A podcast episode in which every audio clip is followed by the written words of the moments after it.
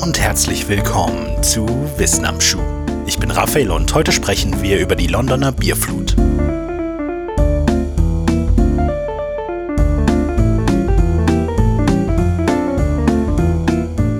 (1814) im Londoner Stadtteil St. Giles zwischen Great Russell Street und Bainbridge Street, heute ein Steinwurf vom British Museum entfernt, befand sich die damals fünftgrößte Porterbrauerei Londons, die Horseshoe Brewery.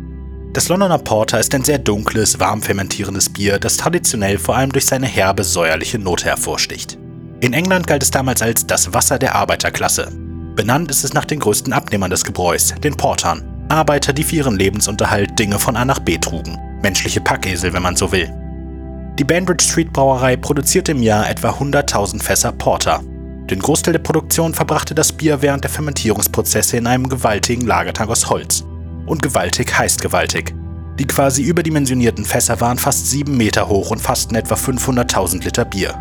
Die metallenen Ringe, die zur Stabilisierung um die Lagertanks gefasst waren, wogen jeweils mehr als 300 Kilogramm.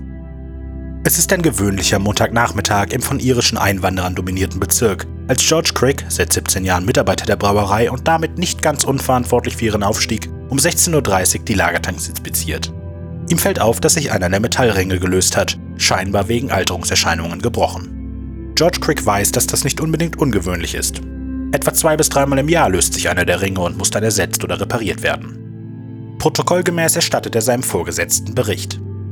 Mit der beruhigenden Versicherung, dass keinerlei Unheil passieren würde, weist dieser George an, einen Brief einen anderen Brauereiangestellten zu schreiben, der sich um die Beseitigung des Problems kümmern würde. Nun sollte klar sein, dass eine Geschichte über einen reparierten Stützring um einen Lagertank voll Bier wohl kaum in einen Podcast wie diesen landen würde. Es kommt also, wie es kommen muss. Um 17.30 Uhr hält das nun teilweise ungesicherte Holzfass dem enormen Druck etlicher Tonnen heißen, fermentierenden Bieres nicht mehr stand. George Crick befindet sich im Nebenraum, als das Fass mit einem gewaltigen Krachen in Stücke gerissen wird. Die Explosion ist so stark, dass auch nebenstehende Lagertanks nachgeben und sogar die 7,5 Meter hohe Steinmauer, die die Brauerei von der Great Russell Street trennt, niedergerissen wird. Es mag zunächst wie eine amüsante Vorstellung klingen, Bier im Wert von umgerechnet und inflationsbereinigt 1,4 Millionen Euro durch die Straßen laufen zu sehen, aber die Wucht einer warmen Flutwelle von fast 1,5 Millionen Liter halbgebrauten Bieres ist unvorstellbar. Hinter der Mauer schrubbt die 14-jährige Eleanor Cooper gerade ein paar Töpfe, als der Bierton explodiert.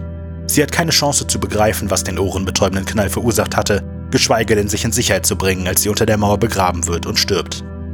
Danach beginnt sich die Flutwelle ihren Weg durch die St. Giles Nachbarschaft zu bahnen, einer der ärmsten Stadtteile Londons. Auf ihrem Weg reißt die Flut alles mit sich, was nicht nied- und nagelfest ist. Man bedenke, dass London zu dieser Zeit keine ausgeklügelten Kanalsysteme hatte. Es gab keine Möglichkeit, in irgendeinen Gully abzufließen. Selbst heute ist die Vorstellung von angebrautem Bier, das den Dreck der Straßen mit sich trägt, ekelerregend. Damals war es etliche Male schlimmer. Es gab kein Abflusssystem. Fäkalien, Essensreste und Müll wurden einfach aus dem Fenster gekippt. Dieser ekelerregenden Flut fallen an diesem Tag insgesamt acht Leute zum Opfer. Unzählige mehr werden verletzt. Der Sachschaden ist enorm. Die vierjährige Hannah Banfield war gerade beim Tee mit ihrer Mutter, als die Flut in ihre Erdgeschosswohnung einströmt. Das Mädchen wird von den Biermassen mitgerissen und stirbt. Die Mutter und eine weitere Tochter überleben nur knapp, als das gesamte Haus einstürzt. Die tragischste Geschichte ereignet sich ein Stockwerk weiter unten.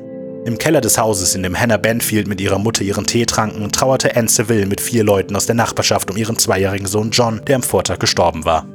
Als das Haus einstürzte, befanden sich im Keller des Hauses neben Anne Seville auch Elizabeth Smith, Catherine Butler, Mary Mulvey und ihr dreijähriger Sohn Thomas. Alle fünf starben. Das letzte Opfer der Bierflut war die ebenfalls dreijährige Sarah Bates. Die Brauerei wurde verklagt, von Richter und Geschworenen allerdings für unschuldig befunden. Der Unfall sei ein Akt Gottes gewesen, bei dem niemand eine Schuld träfe. Später wurden der Brauerei sogar die bereits gezahlten Steuern auf das verlorene Bier zurückgezahlt, eine Gesamtsumme von heute immerhin mehr als eine halbe Million Euro. Für die Betroffenen der Katastrophe war das Akt Gottes Urteil ein Schlag ins Gesicht. Niemand wurde entschädigt und die Angehörigen mussten sogar die Beerdigungskosten tragen. Ein Pub namens The Ship veranstaltete zwar eine Wache für die Opfer, um etwas Geld zu sammeln, und bekam so etwa 33 Pfund, heute etwa 1800 Euro zusammen, im Vergleich zum angerichteten Schaden war das aber natürlich kaum der Rede wert. Das St. Giles-Unglück war maßgeblich mitverantwortlich dafür, dass in der Brauereiindustrie hölzerne Lagertanks durch solche aus Beton ersetzt wurden. 1921, also mehr als 100 Jahre nach dem Unglück, schloss die Horseshoe Brewery ihre Pforten. Wenig später eröffnete dort das Dominion Theatre. Ein lokaler Pub, der Holborn Whippet, braut jedes Jahr zum Jahrestag der Bierflut ein spezielles Bier als Erinnerung an die Katastrophe.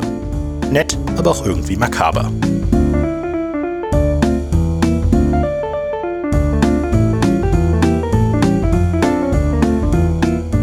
In der Beschreibung jeder Episode findet ihr stets alle Links und Quellen, die für die Folge verwendet wurden. Wenn ihr Fehler oder wichtige fehlende Fakten in einer Episode findet, dann schreibt uns an wissenamschuh.wenig-originell.de. Unter der gleichen E-Mail-Adresse könnt ihr uns gerne auch sonstiges Feedback oder Anregungen zukommen lassen. Wissen am Schuh erscheint wöchentlich als Produktion von Wenig Originell. Unter dem gleichen Banner erscheinen auch die Podcasts Creature Feature, eine Expedition in die Welt der Folklore, Mythen und Urban Legends im Hörspielformat und Sonic Rodent, ein englischsprachiger Podcast über alle Facetten des Songwritings.